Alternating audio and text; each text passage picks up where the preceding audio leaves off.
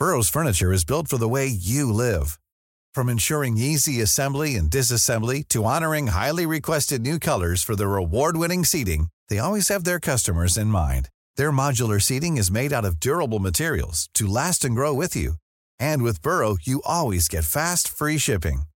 Get up to 60% off during Burrow's Memorial Day sale at burrow.com slash ACAST. That's burrow.com slash ACAST. burrow.com slash ACAST. Estás escuchando XHAVFM, Heraldo Radio Jalisco. Transmitiendo en el 100.3 con 97.000 watts de potencia radiada. Desde Avenida Unión 163, Despacho 510, Colonia Obrera. Código postal 44140 en Guadalajara, Jalisco. Somos Heraldo Media Group. Hola, ¿qué tal? Muy buenas. Bienvenidos a una emisión más de De Frente en Jalisco, aquí en Heraldo Radio Jalisco. Hoy viernes 8 de septiembre quiero agradecer, como todos los días, en los controles técnicos a Joel Alvarado y a Ramón Luna, en la producción y redacción de este espacio a Ricardo Gómez y recordarles nuestro número de WhatsApp para que se comuniquen con nosotros el 3330 1779 66. El día de hoy vamos a tener esta mesa de análisis de los viernes con Sebastián Mier y con Ociel González de la Universidad Panamericana. Además, como cada viernes, escucharemos el comentario de Ana María Vázquez Rodríguez. Ella es académica del ITESO e integrante del Consejo Ciudadano de Seguridad. Les recordamos que nos pueden escuchar en nuestra página de internet heraldodemexico.com.mx, ahí buscar el apartado radio y encontrarán la emisora de Heraldo Radio Guadalajara. También nos pueden escuchar a través de iHeartRadio en el 100.3 de FM. Y les recordamos nuestras redes sociales para que se comuniquen también por esta vía. En Twitter me encuentran como arroba Alfredo y en Facebook me encuentran como Alfredo Ceja. Y también pueden escuchar todas las entrevistas y estas mesas de análisis en el podcast de De Frente en Jalisco en cualquiera de las plataformas. El análisis de Frente en Jalisco. Muy bien, pues arrancamos esta mesa de viernes. Me da muchísimo gusto saludar nuevamente después de unas semanas a Sebastián Mier. Estimado Sebastián, ¿cómo estás? Buenas noches. Muy bien, Alfredo. Buenas noches, Ociel. Buenas noches a todos. Muchísimas gracias. Ociel, ¿cómo estás? Buenas noches. Hola, ¿qué tal? Buenas noches. Muy bien. Buenas noches a los dos y a la gente que nos escucha. Y sí, ya varias semanas, pero ya de vuelta. De regreso. De, regreso. vuelta y con muchísima información para platicar el día de hoy. A ver, me gustaría que arranquemos hablando sobre eh, pues lo que pasa esta semana primero, sobre los resultados de la famosa encuesta de, de, Morena, el Partido Verde y el Partido del Trabajo para la elección de quien iba a ser la dirigente o el dirigente de la defensa de los comités de la Cuarta Transformación. Eh, sorprendió el resultado, eh, Sebastián, ¿te sorprendió que ganara Claudia Sheinbaum o era algo ya cantado, ya esperado y que solo era cuestión de trámite y de que pasaran algunas semanas para decir, miren, ganó Claudia Sheinbaum? Mm, aguanta, Marcelo, aguanta, que el pueblo se levanta. Este, no, claro que no fue una sorpresa. Yo creo que eh, este proceso, que lo llamaste de la manera correcta, ¿no? La coordinación de la cuarta transformación, que es un nombre pomposo para decirle al candidato de la 4T, ¿no? Al, candidato presidencial de la 4T, que, que ayer le entregan el, el, bastón de mando en una ceremonia desangelada, en una, en una ceremonia donde se ve el verdadero ánimo que produce Claudia Sheinbaum, el cual considero yo que es muy poco, muy, muy poco. Pero al tener el, el gran eh, brazo oficialista de su lado, pues obviamente vamos a tener unas campañas muy competidas, muy aguerridas. Yo lo decía algunos programas, hace algunos ya programas, que, que, las candidatas iban a ser mujeres, que estábamos en un momento histórico, que, que México se sentía preparado o se veía preparado para una candidata mujer. Creo que Marcelo quiso apostarle a la amistad que tuvo con Andrés, quiso apostarle a ese pacto de 2011 en donde, en donde él declina a favor de él. Quiso apostarle al trabajo que hizo durante todo su sexenio, a la forma en la que lo salvó internacionalmente, porque en el gobierno de Andrés Manuel, quien más ayudó a Andrés Manuel fue Marcelo. Claro. Y, si algo hizo Claudia, fue todo lo contrario, perjudicarlo. Se le cayó el metro, la ivermectina, todos las, las, los, los escándalos de, de corrupción. Entonces, se, se, se, veía venir. Si la pregunta, volvemos a la pregunta inicial, me sorprendió o no, pero eh, creo que, que, la sorpresa la va a dar Marcelo. No nos ha, ha, enseñado todo lo que tiene. El lunes afirma que va a decidir su partido político, pero pues estamos viendo que de todos lados le andan coqueteando, ¿no? Desde un lado y desde el otro. Así es, ahorita vamos a pasar a ese tema, pero eh, Ociel, ¿a ti te sorprendió? ¿Era algo ya esperado el triunfo de Claudia Sheinbaum? Aquí algunos, eh, algunas apuestas se hicieron tanto en esta mesa de análisis como en las otras de los eh, lunes con Mario Ramos y Mario Hueso, pero Ociel, ¿te sorprendió o era también ya, ya lo esperabas y era mero trámite? Sí, era trámite. O sea, yo creo que durante todas las, todos estos meses y todas estas semanas de las precandidaturas adelantadas, eh, Sheinbaum iba siempre arriba, o sea, no había nadie que le pudiera ganar. Marcelo como que se parecía que se acercaba, pero creo que nosotros, nosotros tres veíamos muy claro que Sheinbaum iba a ser la, la elegida. Desde siempre se vio muy claro que era la favorita de, del presidente. Y por más que Marcelo, no sé, intentara o lo que decía Sebastián, que apelara a la amistad que tenía con el presidente, yo creo que era muy claro que Sheinbaum iba a ser la, la elegida nunca modificó su tendencia en las encuestas, siempre se mantuvo firme, al menos durante su periodo de precandidata no tuvo escándalos, no hizo mucho ruido, ni tampoco eh, hizo menos ruido del necesario. Entonces yo creo que sí, yo creo que era muy esperado, no, no hay sorpresa en esto. Yo creo el único sorprendido yo creo que es Marcelo, porque yo creo que todos los demás sabíamos que iba a ser ella. Desde el día en que me amabas. No, los memes son buenísimos, buenísimos. Oigan, pero a ver, dentro de todos los las corcholatas, ahorita vamos a hablar específicamente de la respuesta, la reacción de Marcelo Ebrard y lo que puede venir para él en el 2024. Pero de todas las corcholatas, ¿quién consideran que es el que más pierde? Eh, porque, a ver, Marcelo a lo mejor ya lo esperaba, pero de todos los demás, eh, ¿Creen que alguno pierde y creen que otros salen ganando? Eh, porque yo ahí traigo alguna, algún análisis, creo, interesante, pero Sebastián, ¿consideras que alguno pierde más que otro y algunos, eh, quitando a Claudia Sheinbaum, ganan más que los demás? yo creo que todos ganan, ¿no? Porque ya se había estipulado desde un principio que iba a haber premios de consolación, que, los que no salieran ganadores en la encuesta, pues les iban a dar el Senado, alguna... Pues eh, Monreal, la jefatura de, gobierno de la Ciudad de México. Exacto. Y, y le sirvió de plataforma, ¿no? Porque al estar él compitiendo por la presidencia, cuando se baja del templete mayor para bajarse a la jefatura de gobierno, ya trae toda todos los medios que están hablando atrás de él, entonces ya fue noticia, ¿no? Oye, Monreal se va para la Ciudad de México. Pues si quería ser presidente, obviamente es noticia. Todos terminan ganando. La gran ganadora es Claudia, el gran perdedor es Marcelo y las otras cuatro corcholatas se verán recompensadas con un premio de consolación. Háblese del Senado, de algún trabajo en alguna secretaría, porque la verdad no levantaron, pero ni aventándoles gasolina prendían esas colcholatas. Oigan, y a ver, ven a Dan Augusto, ¿dónde lo ven en la próxima administración? Yo creo que le van a dar una embajada.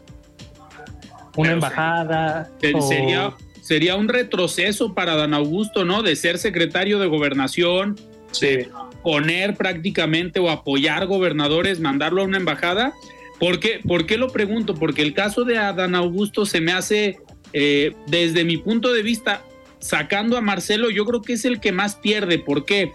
Porque dejó el gobierno de Tabasco para llegar como secretario de gobernación y yo creo que pensaba, y tal, ya digo, hasta yo pensaba que Adán Augusto pudiera ser el candidato eh, que de último momento el presidente eligiera, pero ahorita ya no es secretario de gobernación ya su equipo dentro de la Secretaría tuvo que salir.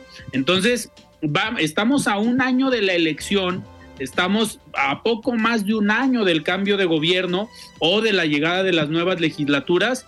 Entonces, Adán Augusto hoy se queda sin la Secretaría, sin el gobierno de Tabasco y, a ver, yo el único cargo que lo, lo vería es o repitiendo como secretario de gobernación si gana Morena o coordinador de senadores que sería como un paso natural también. Varios exsecretarios de gobernación pues han brincado al Senado. Un ejemplo, Miguel Ángel Osorio Chong. Pero no, no consideran que es uno también de los que pierde en esta, en esta jugada. Sí, claro. poniéndolo, poniéndolo así, sí, ¿no? Pues terminas como se dice coloquialmente, como el perro de las dos tortas, ¿no? No, ni, ni de un lado ni del otro. Y, y, y, el que más termina dañando su reputación política después de este proceso, sin duda alguna es San Augusto. Eh, recordemos el caso de los relojes eh, superiores de un millón de pesos, el caso de la jirafa, el caso de, de Andrea Chávez y su familia viajando privado. Entonces, ahí, ahí, sin duda alguna, se llevó un golpe fuerte. Se, se, le vio muy desencajado en el acto de Claudia, muy enojado. No sé cómo lo vieron ustedes, como con una cara triste sabiendo lo, a lo que iban, ¿no? Que iba a haber alguien más ganar. Entonces sí, yo concuerdo ahí contigo, Alfredo. Creo que ahora se quedó, pues, pues esperando, ¿no? se la aplicaron también. ¿no, ¿No creen que él también sabía que no iba a ganar? O sea, no, creo que. Pero en el plan B. pero no creo que haya estado sorprendido de que no ganó, de que no es el candidato. Yo creo que él ha estado trabajando en, en algo más. Y no, no creo que lo veamos ya en el, en la, en la esfera política nacional. Yo creo que eso fue, esto fue que le ganó Noroña. no, ya cuando te gana Noroña, yo también me entristezco.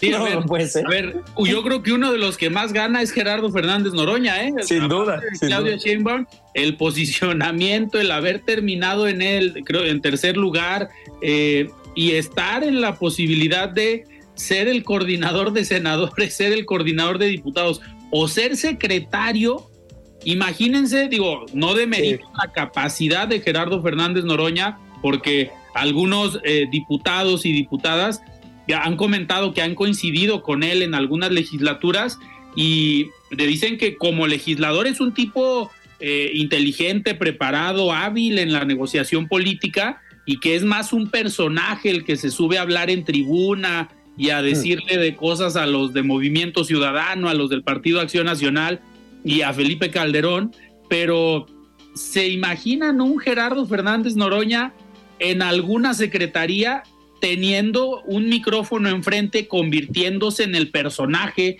que es cada que tiene un micrófono enfrente? Eh, Ociel, ¿en qué secretaría te imaginas a Gerardo Fernández Noroña?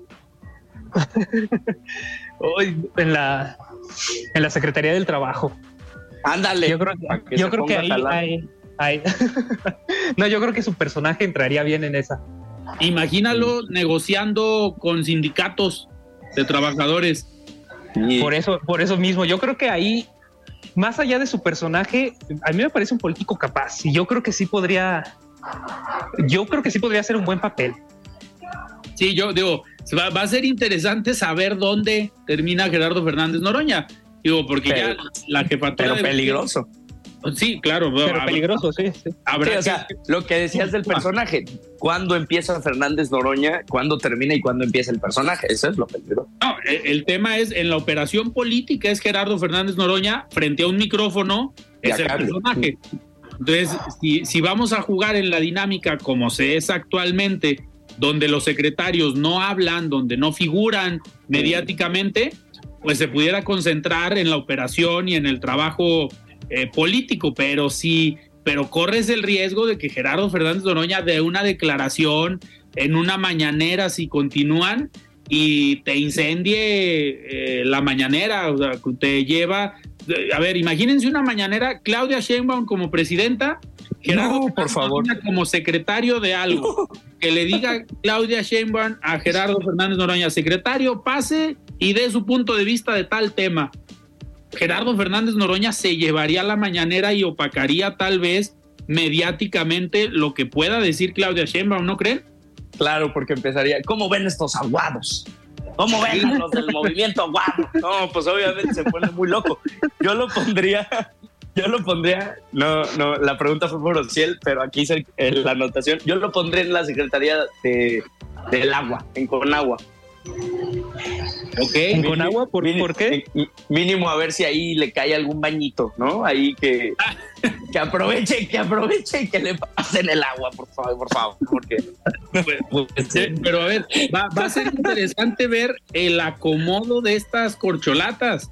Totalmente. Empezamos por Gerardo Fernández Noroña, pero si analizamos, por ejemplo, Manuel Velasco, el, el candidato, la propuesta del Partido Verde Ecologista de México, pues él ya es senador, ya ha tenido cargos en materia legislativa, fue gobernador de Chiapas, eh, pero no se le ve como cercano a algún tema o experto en algún tema. Habrá que ver eh, en dónde queda eh, Manuel, Manuel Velasco. Digo, por la postura del Partido Verde al que representa, pudiera ser alguna secretaría ligada con temas medioambientales, con agricultura, ganadería, pesca, no sé, algo que tenga que ver con la parte ideológica o de valores y de agenda del Partido Verde. Eh, pero creo que ahí va a estar el reto, ¿no? Y lo más interesante será ver quién va a tomar esa decisión. Si Andrés Manuel López Obrador, entrando en la decisión de eh, el siguiente presidente o la siguiente presidenta de quiénes van a ser sus coordinadores de bancada, tanto en el Senado como en Cámara de Diputados, y quiénes van a ser sus secretarios. A ver, eso yo creo que no lo veíamos desde el maximato con Plutarco Elías Calles, que tenía una influencia fuerte en los siguientes presidentes. Pero, a ver, Salinas no puso ni un secretario con Cedillo, Vicente Fox no puso ni un personaje con Felipe Calderón. Eh, estamos viendo algo eh, que pues históricamente o hacía muchísimos años no veíamos. Eh, ¿Consideran ustedes que en esto, eh, Ociel, Claudia Sheinbaum cedería esta parte de decisiones a Andrés Manuel López Obrador o que sí diga ella, a ver, Andrés Manuel, déjame a mí decidir el gabinete, a lo mejor tú pon los coordinadores de las bancadas, pero el gabinete es mío. ¿Sí ven a Claudia Sheinbaum en esa posibilidad o ven a un Andrés Manuel López Obrador atrás de ella eh, acomodando el gabinete y operando políticamente? Sí, o sea, sin duda, yo creo que Claudia Sheinbaum por eso le gusta tanto y por eso es la favorita del presidente, porque yo creo que va a ser, eh, o sea, Andrés Manuel va a ser la mano detrás del poder. Yo creo con Claudia Sheinbaum. No, Claudia Sheinbaum yo creo que históricamente y lo hemos visto en el papel de jefa de gobierno, no es una política que sea aguerrida o que sea tirada hacia enfrente o que sea o que cuestione. No, yo creo que es una política que más bien busca ir con el liderazgo y busca no sé, navegar las mareas para ver quién es el más el político más fuerte. Yo creo que en este caso por eso Andrés Manuel es, es, es la favorita de Andrés Manuel. No creo que se ponga en un papel desafiante. Claro. Y, sus propias palabras. Eh, no, concuerdo completamente con Ociel hasta en sus propias palabras, te puedes dar cuenta en el nivel en el que ella se tiene respecto a, una figura política, ¿no? Habla de que el movimiento de transformación es más grande que ella, que, que la 4T es un movimiento mucho más grande que ella. Entonces, ahí su ideología ya nos deja ver que ante todo está el movimiento. ¿Quién es el movimiento? El presidente. es que ni siquiera, ni siquiera es un movimiento, es el presidente. O sea, cuando dice el movimiento, cuando Sheinbaum dice movimiento, dice Andrés Manuel. Claro. Sí, sí, sí. Entonces, ya desde ahí te puedes dar cuenta de quién va a estar eh, jalando los hilos, ¿no? Lo, que usted quiera, señor presidente, si es por el bien del movimiento, ponga a quien usted quiera. Ya estamos en ese nivel. Y ahorita debe andar eh, soñada o volando porque ya le entregaron el bastón de mando. Sí. A ver. Sí, una ceremonia ahí rara. Sí, otra táctica populista a ver, yo, yo lo que digo, estamos en el siglo XXI, estamos en el 2023, un país, eh, pues una economía de las más importantes del mundo, estamos dentro del G20, dentro de la OCDE, eh, somos el principal socio comercial de Estados Unidos, eh, un liderazgo en América Latina histórico en cuanto al tamaño o peso político y económico como país, y tenemos un presidente que está entregando un bastón, un báculo o lo que le quiera, como le quieran llamar, sobre un movimiento, sobre un grupo de personas, sobre un partido eh, político, en una ceremonia que, eh, pues, yo creo que no está al nivel o a la altura de un jefe de Estado, de un presidente de la República. Imagínense un Joe Biden, un Justin Trudeau, eh, un Lula da Silva en Brasil, haciendo este tipo de cosas, entregando un artefacto, un lo que sea, entregando un juguete a la que va a ser candidata a la presidencia. ¿Estamos a ese nivel de política, a ese nivel como país? No sé, no sé qué opine Sebastián de, de, del acto como tal, o sea, de la imagen de un presidente haciendo eso, que es algo a mí que me llama la atención y no, pues no entiendo, o sea, es más fácil mm. una reunión, listo, ya se entregó eh, eh, Morena o se entregó el poder de la cuarta transformación pero entregar un bastón, un báculo o lo que sea. Sí, muy monárquico, ¿no? O sea, yo creo que el, presidente hace este tipo eh, de, acciones porque desde que inició busca institucionalizar sus tradiciones. Que, que, él sea diferente, ¿no? Desde, desde que el grito de independencia se aventó sus mueras, ¿no? Sus, sus ahora famosos mueras. Y es, él, él quiere cambiar las cosas. Entonces, con este acto del, del, del, bastón de mando, uno, estamos hablando de él, y dos, si en las próximas elecciones, pues bueno, Claudia ya lo va a hacer, entonces Andrés lo institucionalizó. Em, hablabas de la importancia de México en el mundo, ¿no? Eh, la, la, importancia comercial de México como un país globalizado. Pues bueno, Andrés Manuel no lo ve así de los pocos comentarios que pudiera rescatar de los aburridísimos debates del Frente Amplio, rescato un comentario de, Beatriz Paredes. Em, ¿Saben por qué Andrés Manuel decía? ¿Sabe por qué Andrés Manuel no fue al G20? Porque no fue en Macuspana. Tiene toda la razón. Es un presidente que no está globalizado, que no le interesa, que para, que para algo tenía Marcelo Ebrard, para eso le servía, y cuando le dejó de servir, le dejó de servir. Eh, respeto respeto a las comunidades indígenas, a sus tradiciones, respeto, respeto el acto, el, el simbolismo que, que, que, significa ¿no? El, bastón de mando, pero ni siquiera era el mismo. No era el mismo bastón, no era el mismo bastón de mando que le dieron las comunidades indígenas, entonces no tiene el mismo valor porque no fue entregado por eh, por un jefe de alguna comunidad indígena. Entonces, sinceramente, si yo pusiera a platicar a presidentes del mundo y yo fuera Andrés Manuel y le platico a Joe Biden, me ahorro la plática porque qué vergüenza andarle diciendo que junté eh, tantas personas ahí para entregar un bastón. No puede ser. ¿Se imaginan o si él llegando a quien sea, al presidente, a Claudia Sheinbaum, a la Organización de las Naciones Unidas, a una reunión del G20 o de la OCDE, recargados en el bastón de mando? es que lamentablemente, o sea, es, nuestro nivel de política. lamentablemente esto es lo que, lo que nos ha tocado este sexenio, se ha rebajado tanto que ya se ha hecho un show. O sea, si antes la política era un show y era pura fiesta y nada, nada de seriedad, ahora con Morena y especialmente con el presidente, se ha rebajado nuestro nivel de política.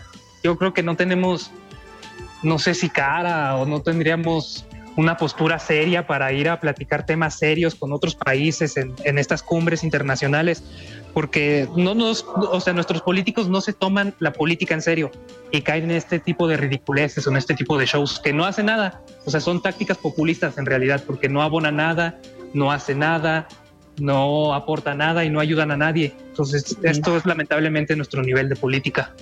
Así es. Fue para la foto. Fue para claro, sí, para la foto. Y sería también, como comenta Sebastián, si el simbolismo o lo que se trató de representar es una pues un acto de respeto a las comunidades indígenas que tienen estas tradiciones o estos usos y costumbres, eh, pues también sería una falta de respeto, ¿no? Eh, claro. No se hace en una ceremonia tal cual como debe ser, con la formalidad, con la seriedad, que sí lo llevan a cabo en las comunidades indígenas, pero son ceremonias eh, respetuosas, son ceremonias bien estructuradas, basadas en unos usos y costumbres o en tradiciones que tienen al interior de las, de las comunidades. Y si hoy vemos que se trata de entregar un bastón de mando eh, haciendo este simbolismo como en una comunidad indígena, pues se hizo afuera de un restaurante que primero se iba a hacer eh, privada, iba a ser un evento muy, muy petit comité, solo con las corcholatas perdedoras eh, y con algunos, con los gobernadores de Morena, pero al final deciden pues, salir, como bien comenta Sebastián, salir para la foto. a la banqueta, a la banqueta a entregar un bastón que ni siquiera era el original. ¿Dónde quedó el bastón original? Se mandaron a hacer uno nuevo, que es lo que yo no entiendo.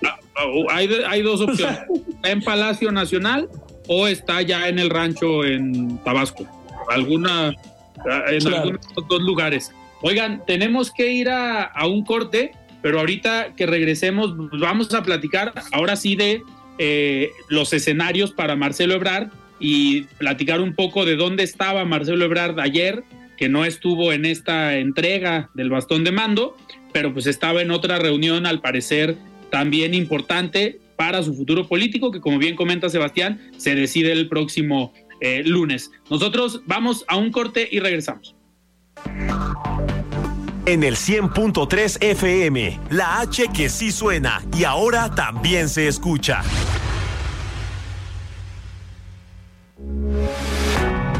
Desde Guadalajara, la mejor señal informativa y de contenido del país. XHAV FM, Heraldo Radio Jalisco, en el 100.3 FM.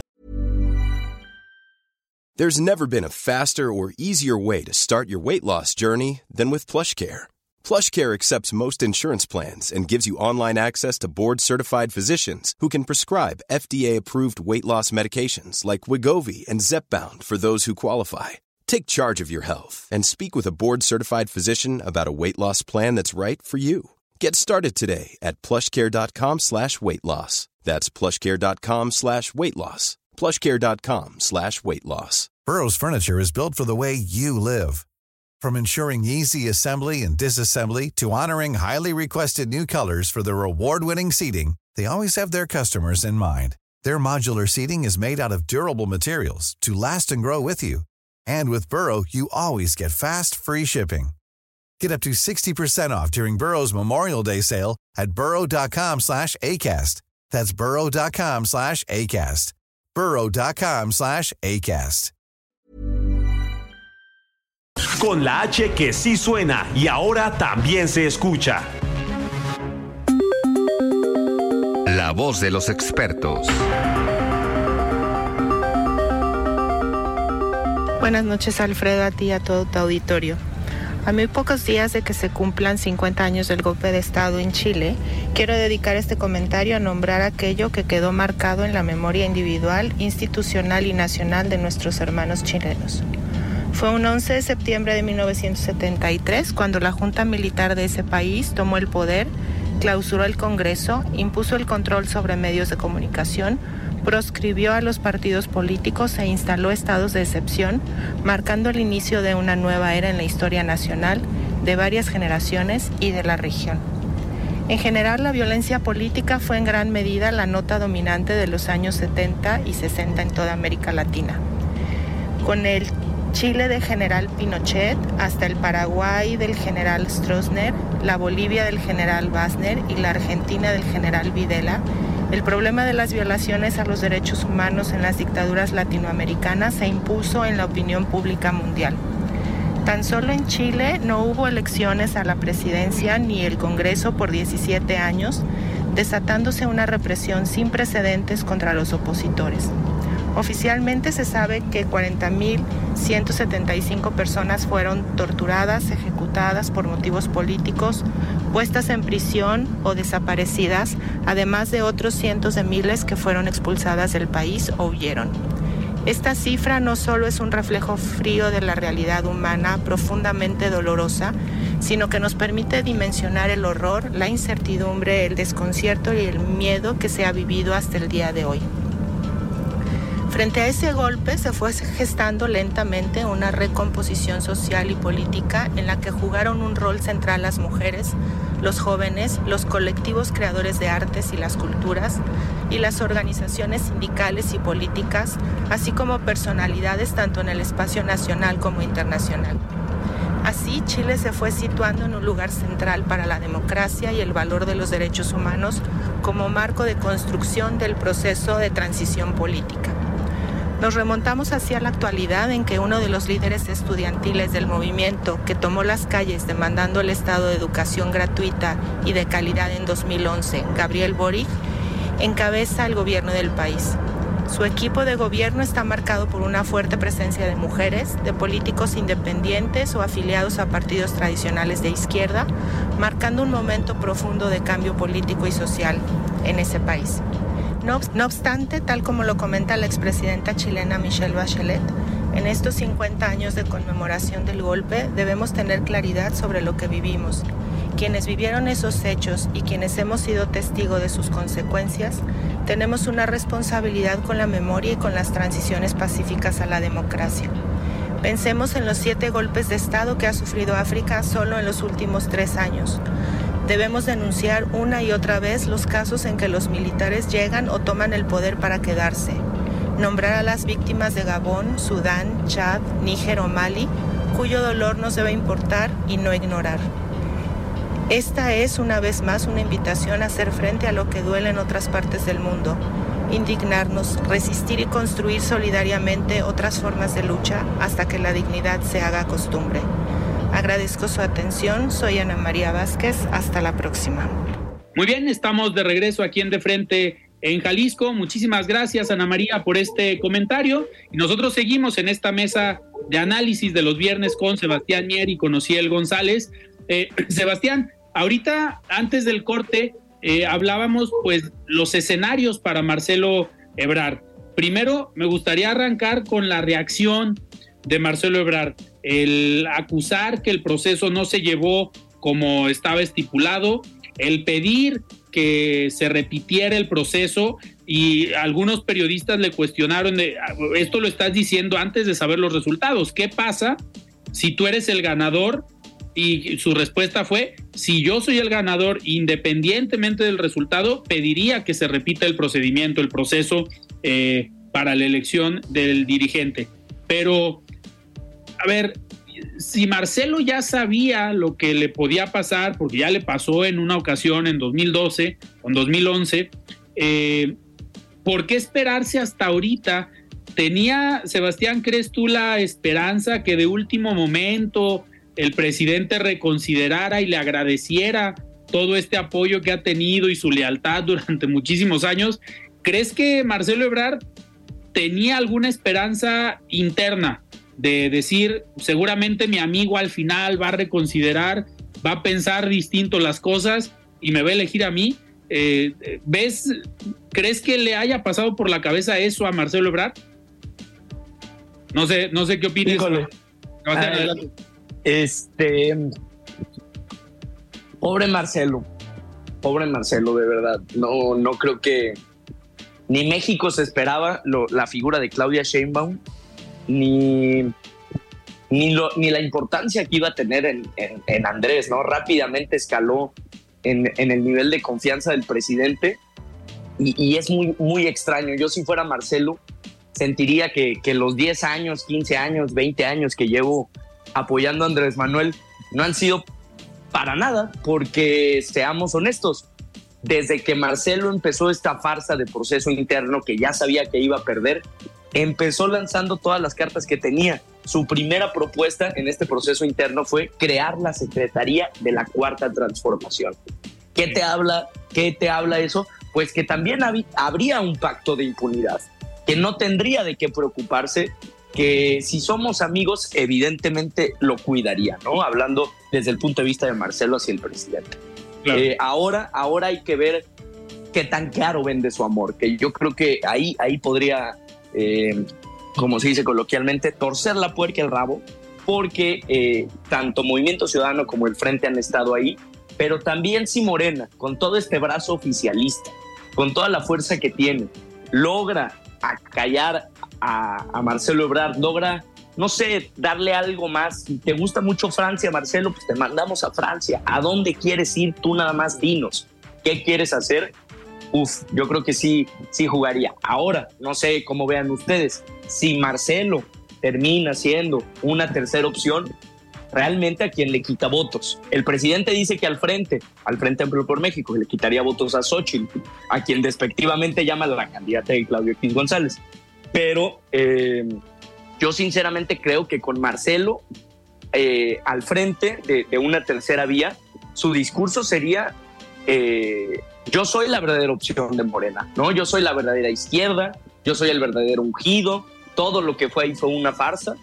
No, no, no creo que estén contabilizando los de Morena lo fuerte que podría ser el factor Marcelo si se pusiera en, una tercera vía. Que empiecen las apuestas, que empiecen las apuestas. Claro. Ociel, tú, eh, ¿cómo ves la reacción de Marcelo Ebrard? Eh, a ver, mucho también debatimos, o ya se esperaba el resultado, que ganara Claudia Sheinbaum, pero ¿se esperaba esa reacción de Marcelo eh, a este nivel? De decir, eh, ya me voy, valoro eh, otras opciones, o esperábamos tener un Marcelo sumiso, callado, decidido a hacer lo que el presidente le dijera. ¿Tú cómo veías el escenario para Marcelo Ociel?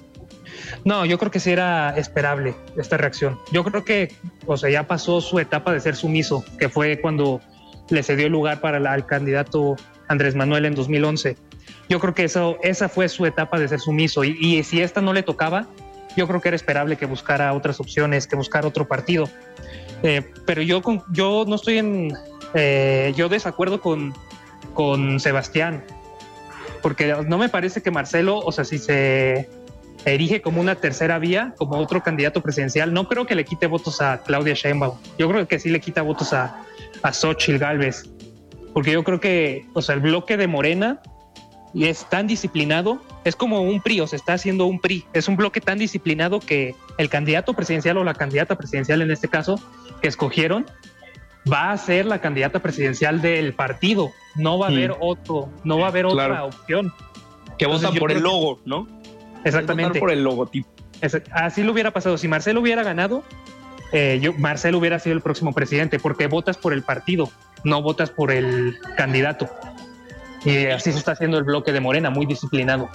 Claro, y a quien puede afectar tal vez un poco, no sé si coincidan, a ver, dentro de la alianza o el Frente Amplio por México, aquí en Jalisco se ve en algunos municipios que la disyuntiva que tienen perdón, las dirigentes de los partidos es en qué municipios sí vamos a ir en alianza y en qué municipios no. ¿Por qué? Porque históricamente en municipios del de, interior del estado, un panista no va a votar por el PRI. y te lo dicen abiertamente. Sí, sí, sí, sí, te lo Entonces, un panista que le pones un candidato en el Frente Amplio eh, priista, pues a lo mejor estaría valorando otras opciones. En este caso, a ver, el panismo eh, tradicional, pues la candidata del Frente Amplio va a ser panista, pero ahí hay que ver también los priistas, qué tanto se animarían a votar por una candidata panista, a pesar de que no milita en el PAN, pero pues ha sido ahí su historia. Eh, ¿Por qué? Porque algunos panistas y algunos priistas tal vez estarían valorando la opción de Marcelo por Movimiento Ciudadano. No sé eh, que también a ellos les pueda, les pueda quitar votos. Sin duda, sin duda. Y, comentabas ahorita el, caso de Xochitl Galvez. Creo que hay que hacer hincapié antes de que se me olvide. Quería comentarlo en el programa. Vi el, un video, yo la sigo en redes sociales, vi, un video que subió que se queda sin saldo, que está en su coche, sin saldo. Eh, no sé si lo vieron, si lo alcanzaron a ver pues bueno, se me hizo de las cosas más ridículas que he visto en toda esta carrera presidencial. Bueno, en toda esta carrera adelantada presidencial. Me está diciendo, señora, que no tiene para ponerle 100 pesos en el Oxxo. Si viene arriba de una suburban, o sea, no, no esté subiendo cosas por caer bien. Ahí sí, ahí sí coincido, ahí sí coincido, ahí sí coincido con Ociel, que desde programas pasados ya abogaba porque Xochitl cambia el discurso ahora que ella es la responsable del Frente Amplio por México, que es un nombre pomposo para decirle precandidata ilegal del Frente Opositor. Eh, ahora que ya es, ya tiene que, usar principalmente el poder que tiene en el Senado para cambiar el discurso ya. Ya esto de las bromas le sirvió para lo que le sirvió. Lo que se necesita es seriedad. Y ahí sí ya voy a darle, se la concedo él en esa parte de que ya necesitamos una candidata seria. Y raro, compañero. No, compañero, pues si aquí se trata de compartir ideas, compañero. No sé. ¿Cómo lo viste tú? ¿Viste ese video? Sí, sí, sí. Ridículo. Pues sí, o sea, es una, exactamente, es una ridiculez, una ridiculez más. Yo creo que Xochitl Galvez, como candidata, te lo doy. Puede ser buen personaje, buena figura, puede dar risa, puede, no sé, conectar con diferentes generaciones, pero ya ahorita candidata no creo que no, le va a competir a nadie, no va a poder competir con Sheinbaum, ni mucho menos con Marcelo. Si Marcelo va como tercera opción, Xochitl va a quedar tercero. Lo que comentaba, lo que comentaba Alfredo, ¿no? La pregunta original. Si Marcelo llega, podría eh, robarse estos votos priistas, sin duda, hasta votos panistas, porque recordemos el perfil de Xochitl dentro del PAN, parece que no es panista, es pro, eh, pro eh, el derecho a elegir, pro derechos LGBT, pro, eh, se considera feminista, se considera socialdemócrata. Entonces, o sea, para un panista, panista, panista, que te pongan a una candidata así, sin duda alguna sí estarás viendo otras opciones, por lo menos considerándolas. Por lo ¿Se, imaginan, ¿Se imaginan un debate Marcelo Ebrard por MC, Claudia Sheinbaum por Morena, Verde, PT y Xochitl Galvez por el Frente Amplio por México?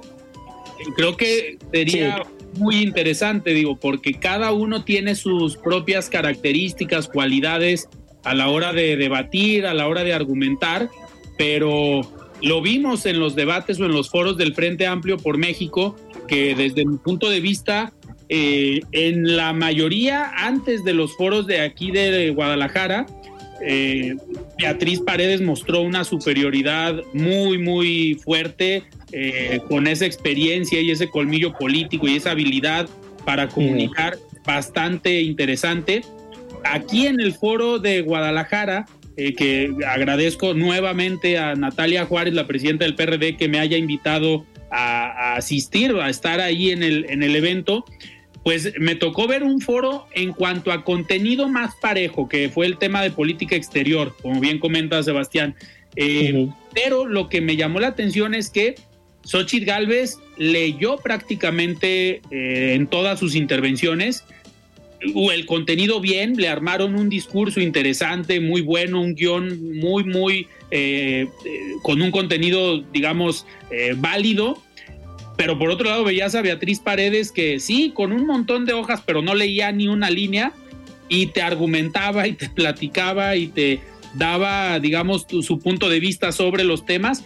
Y creo que en el foro de aquí, se, al menos desde mi punto de vista, no sé, Sebastián, que comentaste ahorita que lo viste, eh, desde mi punto de vista hubo un empate en cuanto a contenido, que fue el único. En todos los demás veía superior a Beatriz Paredes, pero un empate con una Xochitl que leyó en sus intervenciones y una Beatriz Paredes que habló y platicó en sus intervenciones. Entonces, imagínense en un debate presidencial, eh, Xochitl Galvez, Marcelo y Claudia Sheinbaum.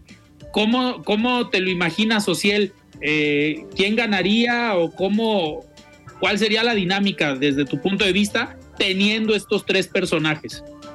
No, yo creo que la dinámica la gobernaría o la dirigiría Marcelo Ebrard. Yo creo que Marcelo Ebrard es, un o sea, es una persona muy capaz y muy inteligente y sabe muchos temas.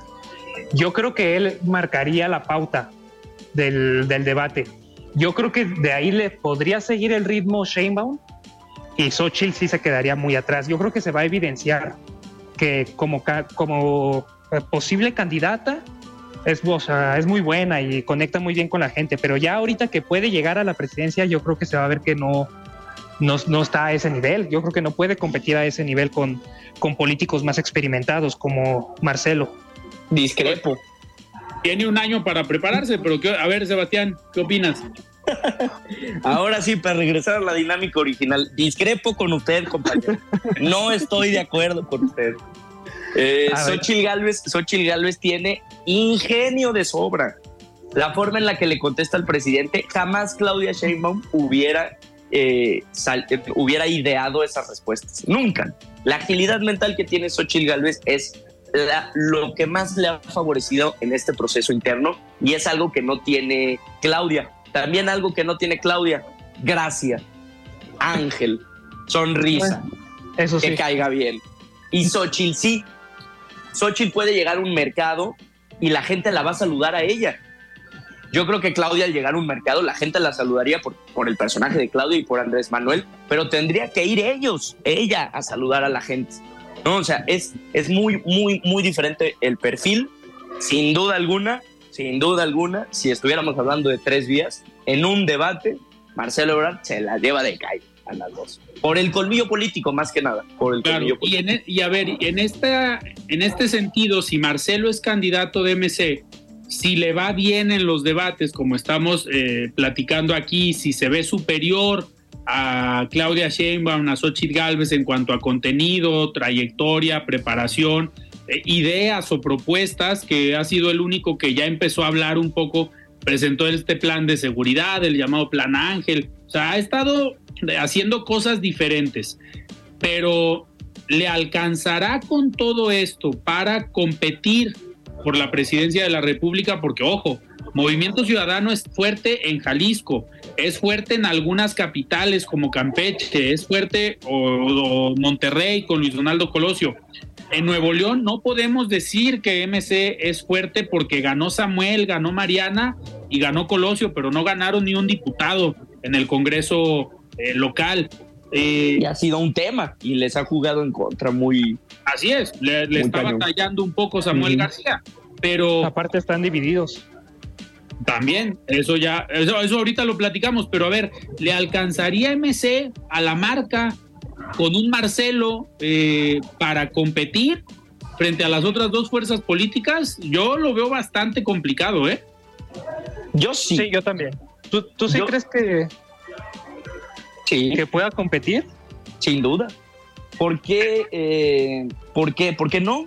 ¿Por qué no? O sea, yo creo que si nos ponemos, si nos ponemos a, analizar los casos que, que, mencionaba Alfredo, ¿no? El caso de Samuel, el caso de Mariana, que me, se me hizo curioso que mencionaras a Mariana porque Mariana no ganó, pero al parecer le hizo la campaña a Samuel, ¿no? Bueno, un gran fact. Le ayudó, le ayudó bastante. Le, ayudó bastante. Entonces, eh, ¿por qué ganó Samuel? Que al principio, recordemos, estaba en cuarto lugar de las encuestas. Ni siquiera figuraba, no pintaba, nada. Ni siquiera un lejano segundo lugar, estaba en cuarto. Le estaban ganando los del PRI, imagínense. Y ahora, con, con un perfil interesante como Marcelo Ebrard, que hasta el propio Pablo Lemos ya dijo, oye, pues si te quieres venir, vente. Acá nosotros te, te cobijamos. Sin duda alguna podría dar la sorpresa. Digo, si el Bronco sacó 10% siendo independiente, que Marcelo Ebrard no llegue a un 15, un 20, se me hace muy descabellado. Pero, pero no le alcanza para competir. O sea, sí. Ah, bueno, sí. Para echar la batalla. Así es, sí puede obtener a lo mejor un 15, un 20%, pero eso no le alcanza para estar ahí. Sí, con eso no ganas. Con eso a lo mejor queda en segundo lugar. Pero no, no, le va a ganar a, a Claudia. Entonces, ¿mandaría Social a Xochitl Galvez a tercer lugar? Le está copiando el discurso al presidente, le está copiando, ya lo caché. Sí, se me hace que las en la semana. ¿Qué pasó, compañero? No, pues pensamos igual. Oigan, a ver, ahorita que, que comenta Sebastián el tema de movimiento ciudadano, ok, reciben a Marcelo Ebrard, pero hay movimiento ciudadano en los estados y Jalisco se está moviendo, Movimiento Ciudadano en Jalisco se está moviendo. Eh, hoy, hace unas horas, fue el informe de Clemente Castañeda, uno de los pues, que ha levantado la mano para ser el candidato a gobernador por Movimiento Ciudadano. El próximo martes es el de Pablo Lemos, que es otro de los aspirantes, pero ¿creen que estas definiciones a nivel nacional en Movimiento Ciudadano y lo que se ha, platicado, se ha hablado de una posibilidad de que el emesismo de Jalisco ligado al gobernador en lo federal apoya a Xochitl Galvez y no a MC, eh, sí viene a repercutir en la decisión aquí en Jalisco, ¿no? De quién puede ser el candidato de MC y por ende, quién puede ser el candidato también en el Frente Amplio, ¿no? ¿Ven condiciones para que eh, algún nemesista actual sea el candidato del Frente Amplio aquí en Jalisco? ¿Tú, qué opinas, Sebastián? a ver, dale, Ociel, dale, dale, dale. Ah, eh, no, yo no lo sé, es que es muy complicado porque Movimiento Ciudadanos está, no sé cómo lo vean, pero yo creo que se está desbaratando. De ser una fuerza política que tenía promesa, tenía futuro. Yo lo veía tal vez como la tercera fuerza política del país hace algunos años, pero se ha ido desbaratando, ha habido conflictos, ha habido roces internos que no abonan a nada. Entonces, es, es muy complejo. Movimiento Ciudadano ahorita es, es, un, es un ente muy complejo, muy, muy, muy complicado de definir. Tenían todo, tenían todo para ganar. Yo sinceramente era, pensaba igual que Osiel, ¿no? Veía el Movimiento Ciudadano y creo que muchos mexicanos podrán ahí conseguir conmigo. Una tercera opción, se hablaba ya de, de, que en México las, tener nada más de dos sopas era imposible que, muy, que, que, que, en muy pocas ocasiones íbamos a tener nada más dos candidatos por la cantidad de partidos políticos que hay en México, ¿no? No, no es como en Estados Unidos. Pero Movimiento Ciudadano tuvo todo, toda la capacidad de manobrar aquí en Jalisco. Tenía todas las de ganar. Tenía, tenía eh, escaños en el Congreso local, bueno, tiene todavía, tiene la capital, tiene al Estado y estamos hablando de, del mismo estado número uno en fosas clandestinas y en desapariciones. Estamos hablando de un estado que salen más en las noticias nacionales por casos como este que por otros muy buenos como el empleo que también se ha estado creciendo muchísimo en el estado, pero que al mismo tiempo no dejan que deslumbren esos logros si tienes esta gran crisis que ataca todos los días, que todo, todos, todas las semanas escuchamos una historia nueva y que pasamos por las calles y vemos una cara nueva con un letrero que dice desaparecido. Entonces, hablando de resultados, Movimiento Ciudadano en Jalisco particularmente para mí dio resultados pobres en materia de seguridad, pobrísimos. Entonces, ¿con qué cara vienes ahora, ya en el 2024, a pedir confianza? También no, no, no, no, no salen tan bien parados. No esa es la realidad. Así es, digo, pues vamos Vamos a estar muy atentos a estos mensajes que se empiecen a mover, a mandar en las próximas semanas a partir de estas definiciones en lo nacional. Pues ya está Xochitl Galvez por el Frente Amplio, ya está eh, Claudia Sheinbaum por, la parte de Morena Verde PT. Habrá que esperar a ver qué pasa y qué define Movimiento Ciudadano en lo nacional y por ende pues que en cascada empiecen a tener definiciones acá en Jalisco para presidentes municipales, la candidatura a gobernador, que sin duda se va a poner interesante y algo que hemos dicho, estamos casi a un año de la elección y llevamos ya seis meses hablando de, bueno, llevamos más tiempo hablando de electoral. Algo que esto lo tendríamos que estar platicando en noviembre o diciembre de este año lo estamos platicando hoy a principios de, septiembre. Oigan, pues se nos fue el tiempo, se pasó rápido el programa del día de hoy, pero muchísimas gracias, Sebastián, por estar aquí en De Frente en Jalisco. No, gracias a ustedes, Alfredo, si el público que nos escucha, me mantengo en mi apuesta, van tres vías, lo digo al aire, para que luego no digan. Muchísimas gracias, muy buenas noches. Gracias, buenas noches, hasta luego. Muy bien, pues nosotros nos despedimos. Yo soy Alfredo Ceja, muy buenas noches. Alfredo Ceja los espera de lunes a viernes para que junto con los expertos y líderes de opinión analicen la noticia y a sus protagonistas.